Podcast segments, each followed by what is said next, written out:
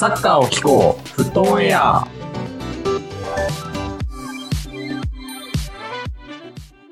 さあ、始まりました。フットオンエア、一セパリコータです。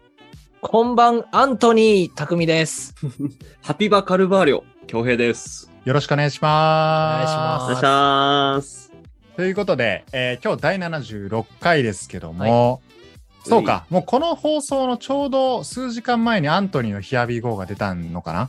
そう。だから、うん公開されてる時には決まってるかもしれまあ、そうだよね。ない。うん。なんかかなり100億、100億円超えで来るらしいけどね。すごいね、マジで。うんまあまあでもオランオランダから移籍最高額みたいな感じらしいけどね。あ、本当に？うんうん。うんえ、決まれオランダからプレミアへってことか。あ、そうそうそうそあーそうだよね。う。いやまあでもよく考えたらアヤックスたまったもんじゃないよね。それそれ。まあね。ね監督取られて、うん。ね、リサンドロ・マルティネス、MVP センターバック取られて、うんうん。でもうすぐアントニー決まっちゃいそうですから。そうだよね。うんでも彼ら、また多分この資金を使って2、3年後にまた出てくるんでしょ。また CL うんね、また決勝トーナメント出てくる彼ら何回でもね、目を生やしてくるからね、マジではい。最強のチームです。ス、あの、リバプール CL 当たるので、あの、とてもいい引き抜きだと思います。ありがとうございます。あそういう意味ではね。そういう意味ではねはい。はいまあみたいな感じで移籍も動いたりしてるんですが、えー今日もやっていきたいと思います。この番組フットオンエアでは、パリ・サンジェルマン好きコータとユナイテッド好き匠、リバプール好き強兵の3人が欧州プレミアリーグを中心に毎日のサッカー観戦ライフがちょっとだけ楽しくなる情報を発信していきます。ということで、えープレミア第4節終わりました。お疲れ様でした。ということで、はい今週からね、今週からというか、今週は第5節がミッドウィーク週半ばの開催と、週末に第6節という感じだね。うん。うん。過密日程だ。ね、過密ですけども、えーそんな今週はまず第1回目、えー4節さらっと、えーレビューを、えーしまして、えーリスナーさんからのお便り紹介、これやっていきたいと思います。はい。はい。うん。で今週はね、あの絶好調、えー後で触れますけども、今現状、えー4勝0敗首位独走のアーセナル、えーうん。このまま優勝するにはどうしたらいいですかっていう、えー極めて前向きなね、あのーお便りを募集しましたから。前回に比はいべてね。そうですね。前回に比べて非常に前向きに、まあ、ユナイテッドも結果的に前向きになってきたけどね。うんね、よかったね。はい。こちらのお便り紹介していきたいと思います。はい。えーそして後半パートでは、えー企画会、えーオーラーノッシングの、えーアーセナル編、こちらについ来て、た。あーだこーだ喋る会をお届けしようと思いますので、えーまずは今週も前半パートからお聞きいただければと思います。はい。はい。ところで第4節、えー結果さらっと見ておくと、えーユナイテッド連勝でサウサンプトンに0-1。うん。うん。あとは、えっ、と、チェルシーね、えーレスター相手に2-1。ちょっとね、ギャラが退場,、退場しちゃいましたけども、2-1で勝ち切ったっていうところと、ね、よく勝ちました。あとはその他でいくと、まあ、かいつまんでいくと、えっ、と、まあ、三笘、えー所属のブライトン、えーリーズに1-0。これ結構ね、うん両者とも好調なチームでしたけども、ブライトンがしっかり勝ち切ると。はい。うん。ブライトンだから今、えー4位なんだよね。3勝1分けかな。うんすごい。すごいね CL。圏ない？CL 圏内やね。はい絶好調よ。はい、とかもあったりとか、あとね、えっと、シティクリパレ、えーこのね、ハーランド初トリックで、えークリパレ任したというやつとー、2点か、入った時、お、いけんじゃね？えと思ったけどね。ね、そんな甘くなかったわ。2点目、2点目ヘリングやったっけ？アンデルセン、アンデルセンのそうそうそう。あれよね、そうそう。セットプレーね。1セットプレー点目がオンゴールかな？ううんんで、2点目ヘディングで決めてうん、これあるんじゃね？えと思ったら、まなかった。ねあ、そんな甘くないわ。ね、甘くない。なんかうんシティはパレス苦手じゃん？割とせあのうん前のシーズンもあれだったから、うんいけいけと思ってたけそうど、ダメでしたね。ねそうだね。まあ、あれか、ベルナード・シューバーが1点入れてから、その後ハーランド初トリックだね。うん。そうビエラの控えめ、控えめガッツポーズよかったのに。ね2点目のハーランドにぶち殺されたな、マジで、クリパレ。ねあー3点目がね、特にすごかったので見てほしいですね。センターバックが跳ね飛ばしたやつ。あー、はいはいはい。2人、二人こう襲いかかってきたけど、あの、ああマークを無力化するっていう、魔法カードのこと。そうだよね。強かった。強かったよ、あれは。いやー彼ほんとフィジカル強いよななんか、うんねプレシーズンマッチからそうやったけど本当に倒れへんよね、うん。だから俺早いことうん。ファンダイクとかでやってんの見たいなんか。ああ、そうね。あーそうだね。見たい。普通に見たいうんうんとかですね。はい。はいであと、そんなリバプール、えーこちらも、まあ、復調と言えるのか、えーボーンマス相手に9-0対象とえいう感じになっていまめす。ちゃめちゃもう完全にお祭り状態。俺もうビール2本いっちゃった、この試合。いやこれ良かったよね。え、フィルミーノがさ3ゴール2アシストだっけ？えっとね、2ゴール3アシストかな。?2 ゴール3アシストか。うん。なるほど。よかったよ。いやいいね悪い悪い選手がいませんでしたね。はい。まあそうだよね。で、うんリバプール今だから1勝2分け 1, 1敗か。うん。うんそうそうそう。んという感じで、え一方のボーンマスがえ1勝0分け3敗という感じになってます。はい。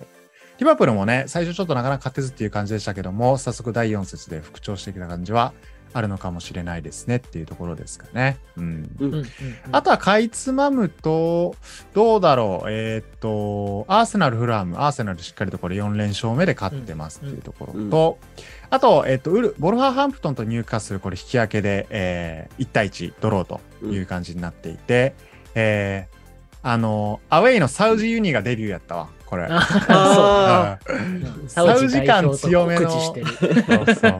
えでは、あれ、改めて見るとすごい感じるわ、やっぱりサウジ感を。サウジ感オーナーのもう思い入りすげえ感じる。上白で、パンツが緑かな。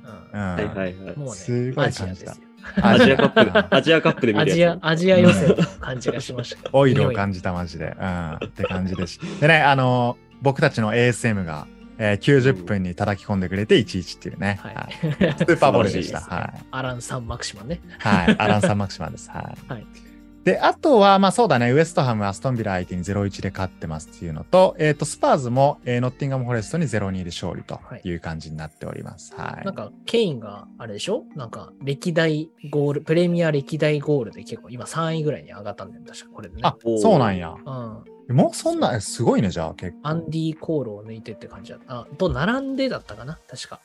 あ、えー本当に。えー、2位と1位って逆に誰なんやろ？2位はね、ルーニーだった気がする。おー。ルーニーまではいけそうなんだよね、確か。うんうーん。現実的に1位、そうそうそう、なんかうんうん、ケインの現役中にいけそうな気がする。なるほどねでも、。なんか、あ、1位の確かアラン・シアラーが、なんか、ダントツだったから、ああ、そうか。それは誰もいけないような気がする。マグパイズの伝説ね。そう今回のアランシアアイアンの伝説よ。一回ね、うん俺レジェで強兵会でピックアップしましたから。はい。そうそうそうそう。うんうん。なるほどね。ケインも言うてね、実は俺らと同世代なのよね、多分、ケインって。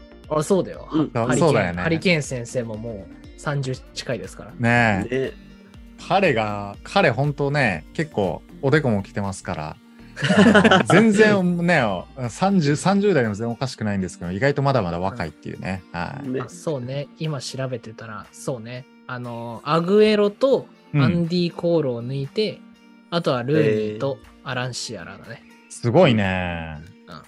だからなんかすごい点決めてるけど、アグエロの方がやっぱ印象強いよね、まだね。まあ、プレレジェンミアのねド感はあるよね。そうだよね。うん。はいだからこれがあれか、トッテナムがなんか優勝とか、そこまでしてないからやっぱりちょっと薄れてる感じはあるかもね。うんううんん。ああ、それはあるかもしんない。うん。はい。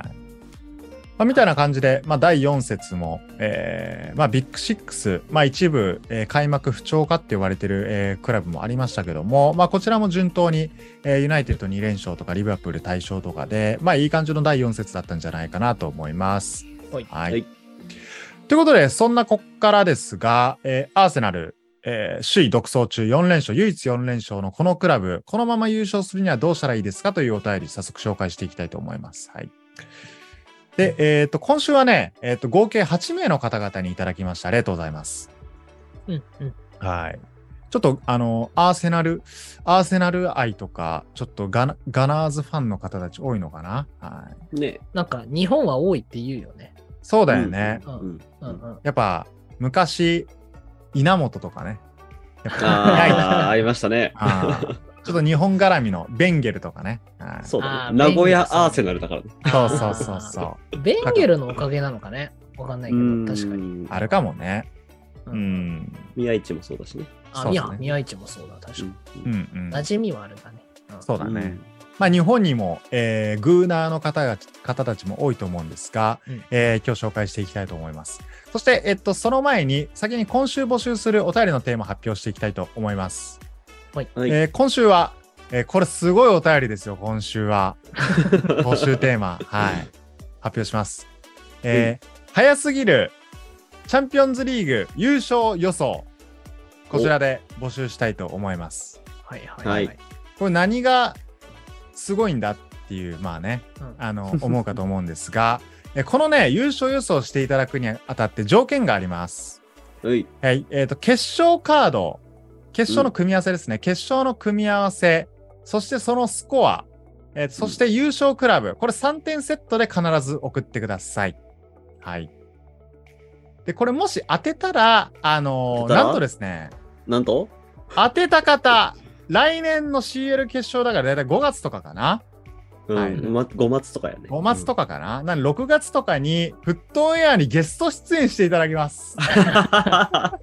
めちゃくちゃ先。うんめちゃくちゃ先、あと、あと1年弱後ですけど、ははいい。なんと、僕たちの番組に出ていただくっていうのを、あの、ありがた迷惑かもしれないんですが、え ー特典としてつけたいと思います。そうはい。別に当たって嫌だったら嫌って嫌って言ってくださいねぐらいのあの出演は強制ではありませんが、えっとまあ、はい。出演権というのもちょっとねあの上からでおこがましいですけども、えー希望だったらフットオンエアに一緒に出演いただけるっていう、えー権利を差し上げたいなと思います。はい。はい。わあ新しい。はい。ということで、えーぜひですね、えーチャンピオンズリーグ、えー先日ね、えー決勝トーナメントじゃなくて、えーグループステージの組み合わせ決まりましたので、えー改めて、えー決勝がどの組み合わせかっていうのと、えースコアと優勝予想、こちらをぜひお待ちしております。よろしくお願いします。はい。お願いします。あもちろんね、あの誰も当たらなかったらもう誰も出れないんで、はい。はい、そこだけはあらかじめご了承ください。はい。ということで早速、えーお便り紹介していきたいと思います。えー一人目、グッチさん。えーはいお三方、こんにちは、あるいはこんばんは。えー今シーズンのアーセナル面白いですね。皆さん思っているかと思いますが、カップ戦が始まって過密日程になった時にうまくマネジメントできるかがポイントだと思います。かっこ、あとジャカが退場しないこと。これこれ。えーディフェンスはローテーションできるイメージは湧くのですが、前の方はジェズスを休ませるイメージが湧きません。なので、えー前線のオプションを考えてみました。えー丸1、エンケティア覚醒。えー2、うんスミスローのゼロトップ。えー以上、えー前回初投稿でしたが、試合を見た後のあーだこーだいう感じに参加しているようで楽しかったですということです。ありがとうございます。ありがとうございます。ありがとうございます。あそうかはい前回初めてお便りいただいてね、うんはい。うんうん。まあ一緒にサッカーを、あの、あーだこーだ言ってる感じを楽しめたということで嬉しいですね、これはね。ね。は、はいいありがとうございます。ということで、えーっと、まあね、これちょっと後のお便りも続くかもしれないですけども、えーうんうんこの過密日程になった時に、まあ、うん控えの充実さで言うと、ちょっと確かにアーセナルは欠けてるとは思うん。だよね、確かに。うん。うん。特にあれだよね。前線、あの確かにっていう感じするよね。後ろはそうだね選手揃ってきてるけど。ジェズースは来たけど、まあ、ラカゼット抜けたし、ペペも抜けたよね、確かね。抜けた抜そう、けたペペ。もいないね。うん。レンタルで出たはいし、はいうん、トッカーで行くと今、まあトップって言うと、だから本当にこの若手のエンケティアなん。だよね。イングランドのね。うん。はいはいはい。うん、だから怪我人が出ると基本的にはまずいだろうっていうのがまあそこをいかに防ぐかっていうのがまあ優勝に必要なんじゃないかと。確かにうんね。ねはいはいはい。うん、まあワンチャンちょっとあれだね。あの冬の移籍とかで、まあ、ままだそれこそ移籍も閉まってないけど、前線もう一人誰か取るのかもしれないね。うねけたらね。うん。うん。全然あるかなと思いますけども。はい。まああとね、あのジャカが退場しないことということで、まあこれは、あのオーラノッシンがアーセナル編に、あの、と同じく、これ大事なことなんじゃないかなと思いますね。はい。なるほどね、はい退場多いからね。ね、ありがとうございます。ということで、2人目、えー紹介します。えー緑のおもちさん、えー初投稿です。ありがとうございます。ありがとうございます。戦力的なことを言えば、ベンチのアタッカーをもう少し充実させて、過密日程に耐える選手層を作りたいっていうのが模範解答な気がします。うん。ただ、個人的には若いチームの精神的支柱になれるベテランが1人欲しい気もしています。近年のアーセナルは若い選手中心で、チームのコンディションが崩れ始めると、ずるずると勝ち点を逃し続けることがよくあります。そんな時、ミランにおけるイブラヒモビッチのように、ロッカールームで若手を鼓舞できる優れたメンタルのベテランがいれば違うんじゃないかなって感じるんです。ただ、現実にはリーダーシップと成功体験を持っているちょうどいいベテランなんて非常に少ないし、アーセナルの補強方針とも明確に異なるんですよね。スタメンの質は今のプレミアリーグでもかなり高いと思うので、個人的な補強ポイントはメンタリティだと思うんだけどなぁと。いうことです。なるほどいや、いいお便りだね、これ。ね、いいね。あれ、初投稿ありがとうございます。うん。。はいい。や去年のミランのイブラのね、うんロッカールームの鼓舞の仕方とか、まさしく欲しいなってちょっと。そうねうん。で、なんか、葉巻吸って出てくるぐらいの。あこれね王者チェロッティ感があうんそうだよね。確かになんかレアルとかもまあそうだよね。なんかそのベテランみたいな、モドリッチみたいなさ。クロースモドリッチクロースとかね。そうそうそうそう。そうそうだね。だから、この意外とさ、うんロナウドも、あの、うんユナイテッドのクリロナもうん、鼓舞してたよね、最近も。まあね。うんうんなんか、なんかツイッター、悪い悪いとこだけひなんか切り取られるけどそうそうそうそう。割とこうちゃんと、ね、若手の見本みたいなね。そうそう。彼らは。ルでいうミルナーとかそういう感じでしょ。ああ、そそうね。メディアはなぜこれを報じないんだいみたいなので動画と上がってた。みんな。セットで。みんなね、マイナス面大好きだから。うんそうだね。だからまあ。ユナイテッドも、あれだもうん。ん、カゼミロ来たし、エリクセン来たし、うんうんうん。そうだね。い。わゆるメンタリティみたいなのはね。うん、そううんそうだよね。だからビッグシックスとか、うん、そうだね、ビッグシックスとかい比較すると、まあそこそこいるよね、他のチームはね。うんうんうん確かに。ね。 All or Nothing でも触れるかもしれないけど、ジャカ自身もなんか、まだ俺28なのにベテランなんだよみたいな話してて。あ、そうだよね、してたね。まだ若いんだけどな、みたいな。そうそうそうそう。確かに。ジャカめちゃめちゃロッカールームで吠えてたもんな。ううんん、だあの年齢でベテランとされてるっていうのだとちょっと若いよね。若いね。うん。うんうんうんなるほど。また、だから、もしかしたらこっからね、多分当然つまずくタイミングがあってもおかしくないだろうから、うん。うんうんこのその一時のために精神的必要一人いたらいいんじゃないかと、はいうんいうことですね。なるほどな。まあ、これは欲しいね。普通にね。うんねうんうん。いいですね。はい。初投稿ありがとうございました。えー、では続けて3人目、カピバラさん。えー、どうもカピバラです。アーセナル調子いいですね。特にジェズスがシティの時と比べ、攻守ともに伸び伸びやれている印象で、改めていい選手だなと感じています。アーセナルが優勝するには、上位陣との接戦をどれだけものにできるかだと思っています。2122シーズンのデータですが、ビッグ6の中で対ビッグ6の成績が一番悪いのがアーセナルです。ああ、そうか。えー10試合3勝、10試合で3勝7敗。で、まあ、逆を言うと、対ビッグ6の成績が悪くても、2122はシール権を最後まで争っていたわけなので、えー注意、回を相手にした時の取りこぼしは少ないのは強みだと思います。直近だと1ヶ月の間にスパーズ、リバプール、シティと当たる、えー魔の10月がありますので注目です。えージェズスのシティへの恩返し、恩返し弾期待しています、わら。えーかっこリバプール戦はおとなしくしていてくださいと。はい。いうことですね。なるほど。まあ、今までのこのお便りの中ですでに2人ジェズスって言ってる人がいるね。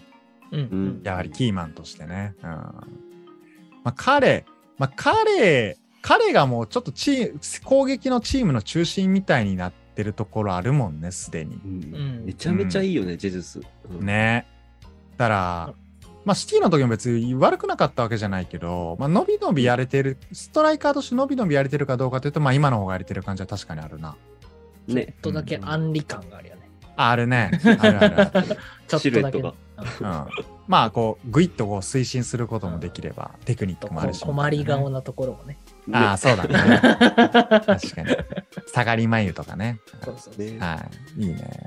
あ、そう、これ知らなかったな。まあ、改めて振り返ると、去年の2122ビッグ6の成績一番悪いの、10試合3勝7敗でアーセナル。うんうんまあ確かに、まあそれこそオーラーノッシングでもよくこぼしてたもんね。あの ね。アルテタめっちゃこう盛り上げて、はいくそ、ダメだったかみたいな。うんうんうんあったからね。まあそうか。はいまあ今シーズンはもしかするとやってくれるんじゃないでしょうか。はい。はいうんアーセナルってまだビッグ6と今シーズン、今季当たってないよね。まあまだ当たってないよね。来週来週ユナイテッドからかな。そうだよね。そうだね。うんえ第6節か。はい。9月5日とかだった気がそうだねはいそこ結構注目だなっていう感じですけども、まあその時も、まあジェズスどこまでやれるかっていうのは結構注目なのかもしれないですね。はい。ありがとうございます。えーでは続けて4人目、えートニー・クロースのサインもらうのは本当に苦労する。はい。かっこ少し変更と。はい。あーいや、サインもらうのは苦労するでしょっていうね、はい、思いましたけど。はい。ありがとうございます。はい。おはようございます。はい。えー地元の祭りで携帯を落とし、えーピエール・オーガメンヤングが、えーバキバキになって とても泣いてるデヨングな人です。ああー、ちょっとな。みづれはい。まあ、言いたいことはわかる。わかる。そして、なえるのもわかる。うん ギリ伝わりましたよ。はい。えー先日行われたチャンピオンズリーグ、えー EL のグループステージの抽選会のを時間があったので3年ぶりぶりぐらいに見てました。おマドリスタの自分からしたら最高のグループを引いたと思います。え3年連続シャフタールが同じグループに、えーえー 来るとは、おうまいうまいお来るとはね3年連続シャフタールが同じグループに来るとは思ってなくて、えーびっくりしました。キーパーのクルトワとかけてますね。うまいなぁはい。これ言うためにわざわざお便りと違うこと書いてくれたのかなありがとうございます。やめなさいよ。そういうこと言わない。はいえー本題ですが、アーセナルが優勝するにはやはり選手層だと思います。おうんえー前シーズンは選手層の、あえー薄さがあだとなり、チャンピオンズリーグ権は CL 権を落としま落としまった。うん。んうん。はい。えっ、と、なので、ユーティリティなジンチェンコやジェズスを補強したのは最高だと思います。うんえー自分はプレミアだとライバルクラブであるスパーズを応援しているので、アーセナルはあまり好きではありません。えーまあ、えーどうせ見るけどね、アーセナル。どうせ見るとアーセナルをかけてるんですね。はい。はい。はい。わかり、ちょっとわかりづらいですね。はい。えーっと、えー追記、えーマドリーの下部組織、下部組織所属の、えーピピナカイ君が18歳ながら、えーマドリー、ママドリーン・ラウール。あ、違う、これ、これ単純に5期かな？マドリ誤植かな？ーの、うんかな？マドリーのラウールが監督の B チームに昇格しました。うしましたね。えプレー集見ましたが、なかなか、なかなかいい、仲いいとかけてます、これね。なかなかいいか選手なので、えーとても楽しみです。ちょっと今日はいつも以上におもんないです。長文失礼しました。そああそんなことない。そんなことないよ。全然キレキレだったと思いまあまあまあ、キレキレたまにおもんないぐらい。キレキレたまにおもんないぐらい。R 指定もびっくりの、あはい日本語ラップだったと思います。まあ、の見方がね。まあ、かなりクルトワとかかなりね、どぎもの、あの、ちょっと食いつかれた感じあったけどね。クルトは美しいよね。美しい。これはすこれはな素晴らしい、素晴らしい賭けだと思いましたね。はい。まあまあ、ということで、えーまあ、まず地元のお便りをつあ、地元の祭りお疲れ様でした。はい。うんえー画面割れちゃったということですね。はい、はまあまあ、あの、機種変いただいて、はいうん新しいスマホに変えてください。で、えーっと、えーあ、そうね、抽選会ね。うんレアルってそうか。確かに言われてみれば、毎年毎年シャフタールでやってるイメージだな。シャフタールとネツクみたいなところだよね。ね確かに。元ドグラス・コスタがいたチームや。今、ブラジル帰りましたけどね。っていうのとあり、まあ、えっと、マドリディスタとのことなんですが、プレミアではスパーズを応援してると。うん。うんうんまあ、そっから見ても、その観点から見ても、まあ、アーセナル、やっぱり他の人と被るけど、選手層のあの薄さが、ちょっと、今シーズンもしかしたら響くんじゃないかっていうところですかね。うん。あと、最後に、あの、ピピ君ね。えーつあの、無事昇格して、ね、すごいね。これすごいことだね、マジで。普通に考えて。うん。かなり狭きもんなんでしょ？これって。うん。アーセナル、ねアーセナルじゃない、リアルの B 行くって。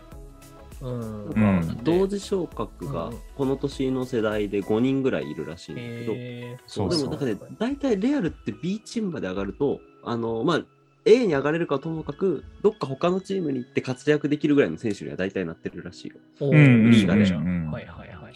だから、倍数度が多分えぐいと思うんやけどね、これ。あ、やっぱじゃあ倍数とか倍率ね。うん。ううんんううんん。まあでもこれであと1個いったらトップチームやからね。すごいよな。だレアルの SNS とかでもちょくちょくオフシーズンね、あの、ピピ君が一緒にクロースとなんか練習してるのとかたまに見てたけどね。うん。いだね、なるほどね確かに。やもう、とはいえね、なんだかんだこの、久保君といい、あの、まあ、バルサには、バルサ、バルサというかレアルか。えっと、一回ユース、まあ、ユースで言うとバルサか。バルサ出てって結局今だとソシエダみたいな感じにあるから、まあ、個人的にはちょっと、こう、サラブレッドな A チーム昇格、ちょっと、やあの、やっとピピ君で見たいなっていう気持ちは。ああ、そうね。うんなんか、下部組織出身のみたいなね。そうそうそうそう。生え抜きちょのうんお前、チュアメにどけよみたいなぐらいの、壁熱っ。欲しいな。でも、でも身長もでかいからね、ピピ君ね、もう。180ね確か超えてるからね。期待ですね。はい。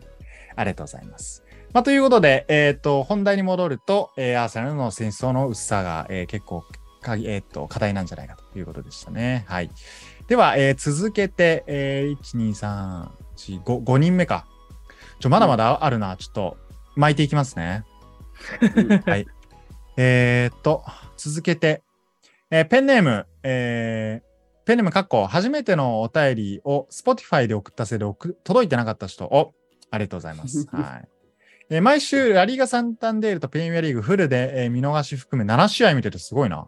えーオーラノッシングサッカー関連は、えーモーラ済みね。モーラねルーカス・モーラルーカスモーラと、えーモーラね、すべてあのコンプリートするのモーラをかけてもらって、はいモーラ済みの沖縄の21歳です。ありがとうございます。えー最近はパッションが頭から離れません。もう熱いね。はい、個人的には、えーっと、フォーデンとライスが好きです。うんうんうんアーセナルは2223なんとか3節終えて首位。さすがにやばすぎます。なんといっても、平均年齢の驚異の低さ。うん、伸びしろしかないのは本当に、えー、清々しいですわ。気を気をしいな。これもう、これもはやこれ読み方正しいからね、清々しい。はい日本語、正しい日本語。正しい。はい。で、本題の、えー常にライト、これどこと？常にライトが点灯するためにはについてですが、これ何？オーラのシング編？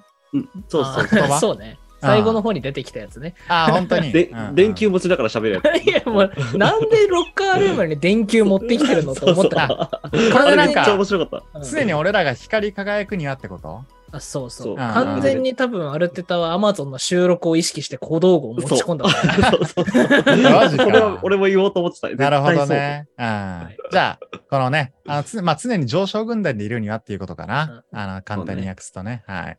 えーシティの似たような戦略ができる監督かつ選手なので真似することもありかなと考えます。アルテタがね。はい。うんうんえー怪我しまくりトーマス・パーテーや、えー闘牛のようなイカれたジャカがいるアンカーあたりの戦争が気になりますが、どこでもできるジンチェンコやセンターバックの豊富さでカバーしてくれるでしょう。えーサブ、えーっと、サブ面も多く、えー起用することで士気が常に好調を維持できるのではと思います。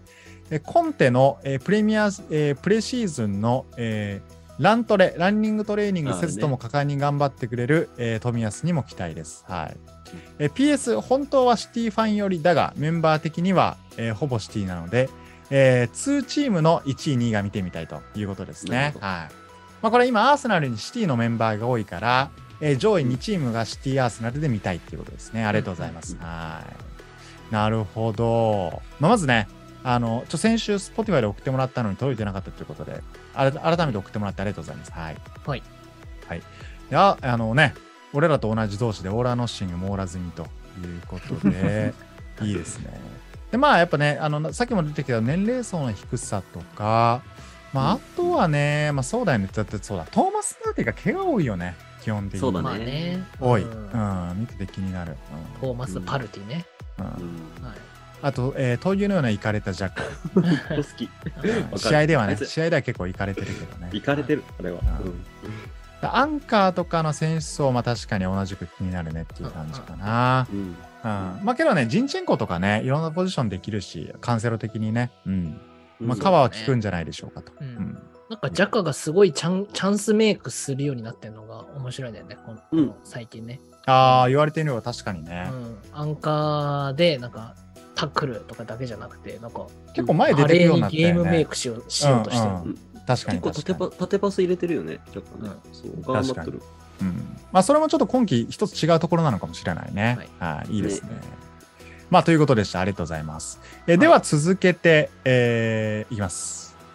えー続けて、えーこれちょっと Spotify 経由ですが、本名のお名前かもしれない。ちょっと名前伏せておきますが、えーアーセナル、えーレッドカードはもらわないことが大事だと思います。はい。昨シーズンのジャカや、えーガブリエルをはじめ、アーセナルは他チームよりもレッドロレッドカードを多くもらっている印象です。えーしかもビッグマッチで。試合中いい流れにあっても不要なレッドをもらってしまい試合を壊してしまうということがアーセナルは多いと思います。えーそれだけうまくいってない時のマネジメントがまだまだ浅いということかもしれませんということですね。まあ、これはジャカだな。うんまあ、ガ ガブリエルも確かにちょっとイメージ多いけど、うん、多いねまあそうね。多い。うんはいうんだからこの、まあ、あのね、この、あの、先日のチェルシーにしかり、あの、やっぱね、あの、退場を出すと勝てる試合も勝てない、まあ、引き分けで終わらすかとかね、なんかそういう苦しい試合も多くなってくるイメージですから、ううんん。うん。まあ、ここもしっかりとマネジメントが必要なんじゃないかってね。まあそうね。ある程度もかなり荒いからね。あの、なんかモード、モード入ったら。そうね。でモード入ったらかなり荒いからね。うんはい。一ていう感じにクロップと怒鳴り合ってたしな。あそうだね、あったね、それもね。懐かしいはいうん。あとさ、はいあの、マルティネッリがさ、あの、イエローをさ、あの、にい一回一回、ワンプレイで一回一回もらってに2枚でレッドカードで退場したシーンあったやん。うん。うんうんうんあれオーラの見てそうそうそう。うんうん。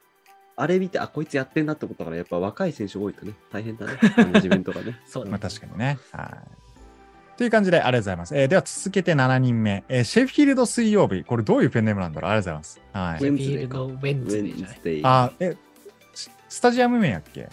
うんいやチームでシェフィールあ、ドウェンズデーっていう名前なのの下。そうそうそう。え、シェフィールドユナイテッドとシェフィールドウェンズデーがあるんだよね。あそうなんだ。あ、そうそうあの、上に上がってきてない方ね。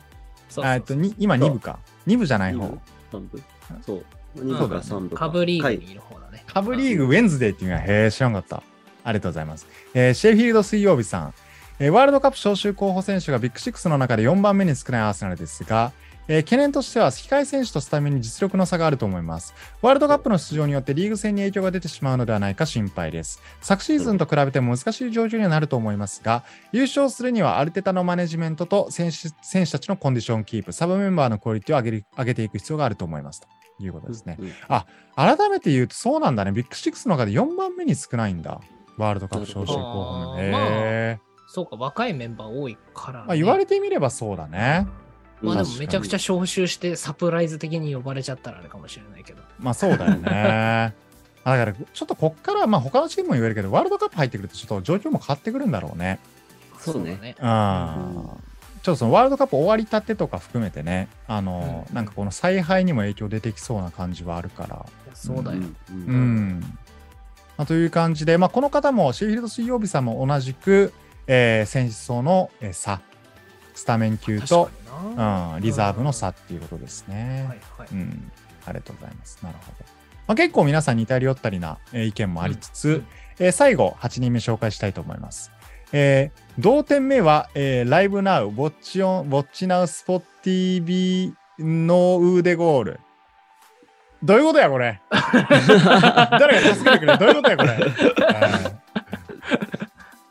うんあ、ちょっと誰もわからなかったっていうこと。ウォッチナウはまあ確かにスポ TV のなんか看板文句ではあるよね。うんうんうん。ちょっと待ってあ、どう、あ、そういうことか。同点弾は、うんあスポッ TV の、うん、腕ゴール同点弾決めたってことかな？かな？まあいいや、いきます。はい。はい。いきます。えーアレクサンドル・ジンチェンこんばんは。はい。アラフィフサッカー小僧のフリッターチャチです、トイコビッチ。えー、匠サンチャゴ・ベルナベウ、マンチェスター・ユナイテッド初勝利お願いします。あ、おめでとうございます。はいい。ろいろ兼ねてます。よかったですねはいはい。前節のリバプール戦ですが気持ちの入ったプレーでした。前線の選手が思い切りスプリントして躍動していました。えーラッシュフォードの得点後に、えーコーナーフラッグを倒すパフォーマンスがそれをよく表してました。要因はクリスチャン・ロナウドが出場出場しなかったからかは分かりません。ガビ・ワラということですね。これユナイテッド対リバプール戦の時だね。うんはい。はいそして、えーと第4節サウサンプソン戦も、えー気持ちよく、えー勝利し連勝。えーブルーノ・フェルナンデスの得点後、えーまずロナウドとカゼミーロが駆けつけたあたりを見ると、少しずつ雰囲気は良くなっているのでしょうか。えー、なるほど2人とも途中出場で存在感が出ていたと思います。えー、カゼミロは中盤のポジションでかなり効いてました。えー経験が求められるポジションなので、スピードよりも嗅覚嗅覚で、えーピンチを防いでいたと思います。うんうんえーロナウドはトップなので、やはりスピードを求められますが、さすがに今年38歳のロナウドにスプリントは厳しいようですね。ポストプレーなら力を発揮できると思うのですが、今のプレミアではプレ今のプレミアでは難しいかもしれませんね、ということですね。うんうんはい。そして、えーこれまだ続きます。38歳といえば、カメルーンの英雄でアメリカワールドカップに42歳で出場し、得点を決めたロジェミラをご存知でしょうか？知らんな。えー知らないね。カメルーンは、エトーしか知らんわ。ね この4年前のイタリアワールドカップに38歳で出場し、開幕戦で前回王者のアルゼンチンを1 0で下下し、えー不屈のライオンとして大会にセンシティブのある印象を与えたカメルーン代表のエースストライカーは4得点 1PK を出しました。すごいねアフリカ特有のしなやかさとバネがあれば可能であるかもしれませんが、点々で、はい、いうことですね。はい。で、あ、これ前回の、えーおたえ前回の放送に対する感想で、えー前回のオレルジ第15弾ディルクカイトの回も大変面白かったです。えー私も知りませんでしたが、当時フェイエノールトの監督はルード・フリットだったのですね。えーやはりオランダの黄金期を支えたトリオやカルテットは、その後も場所を変え活躍してるんですね。オランオレンジ軍団がユーラワールドカップで最近が成績が振るわず少し寂しいです。うん、確かにちょっと最近ね、オランダ代表不調ですから。はい。うんまあ、とはいえ、回答会楽しんでいただけたということで、よかったね。はい。はいありがとうございます。はい、さて、えー今週のテーマ、アーセナルの優勝の条件ですが、今のところは全てがいい方向に向かっているので、穴を見つけるのは難しいです。えー得点も特定のプレイヤーに、えー偏らず全員がハードワークしているので、ジェズスのプレーを中心にボールがよく回っている感じです。あと、ジンチェンコのプレーもアクセントになっていて、前線と中盤でためができているのがポイントだと思います。えーしばらくは好調をキープするかと思いますが、ジェズスの調子がとてもいいだけに、調子を落とした時に相手マークが厳しくなった場合にどう乗り切れるかが課題になると思います。あと最初の3試合を見て守備面で気になったのは、え単純にディフェンダーの背後にロングロングボールを蹴られるのに対し弱さがあるように感じられます。なるほどね。また、ゴールキーパーラムズデールも味方との連携や裏への抜け出したフォワードの対応など少し不安定かなと。え第4節のフラム戦でも、えーガブリエルのコントロールミスを、えー現在売り出し中の、えーやる気みなぎる西ロンドンの強強奪系ストライカー、えーアラクサンドル・ミトロビッチ、えーフラムのね、に背後から脱出され先制されました。え自陣前でのビルドアップは、えどのチームも苦戦しているようです。えビルドアップもロング、ロング、ショートの使い分けが必要かもしれませんね。ちなみにこの試合、89分にジェズスに代わり冨安投入。えまさにパーク・ザ・パス要員でしたね。おーフットオンエアって勉強になるわーありがとうございます。恐縮です。恐縮です。はい。はいこれはね、匠のおかげやね。ありがとうございます。はい。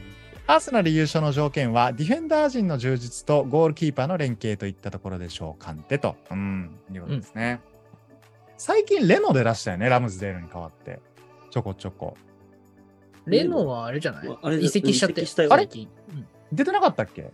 出てないよ。あれ？レノは俺、オーラーナッシングと勘違いしてんのかな？そう、オーラーナッシングでは、レノ出て活躍して俺、オーラーた。ナッシング、時空がバグっとる。昨日見たオーラーナッシングと勘違いしてた、完全に。うん失礼しました。はい。はいみたいな感じで、ディフェンスラインの、えー課題がね、うん少しあるんじゃないかっていうのと。まあね、ガブリエルに、えータリバサリバに、ベン・ホワイトに、で、冨安もね、復調してくれば、サイドバックもセンターもできますから、そうだね。ちょっと楽しみではあるね。どういうふうに組み合わせで使ってくるのか。そうだね。で、左ティアニーとジンチェンコいて、うん。うん。まあ、守備はね、だから充実してるよね。うん。そうだね。うん。だから、えっと、こっからね、えーっと、少し、まあ、まあ、ジェズ、まあ、ジェズス頼みになると、それはそれで課題だろうから。うんまあ、さっきの選手層の厚さにもつながるかもしれませんが、うんまあ、そういったところが全体としては一番皆さんがこう課題に挙げてくれたところなのかな。うんうんうんうんいいですね。ありがとうございます。まあ、という感じで今週は合計8名の方々にお便りいただきました。ありがとあうございます。りがとうござい。はい。ということで、えー後半パートでは、えーこのアーセナル、オーラーノッシング完結ということで、えーこのね、前シーズンになりますが、アーセナルについて、アーダコーダー、えーオーラーノッシングについて喋るかお届けしようと思いますので、えーぜひパート2もご視聴ください。では、えーパート1はこれぐらいで終わりにしたいと思います。アディオスバイチャーさよなら。さよなら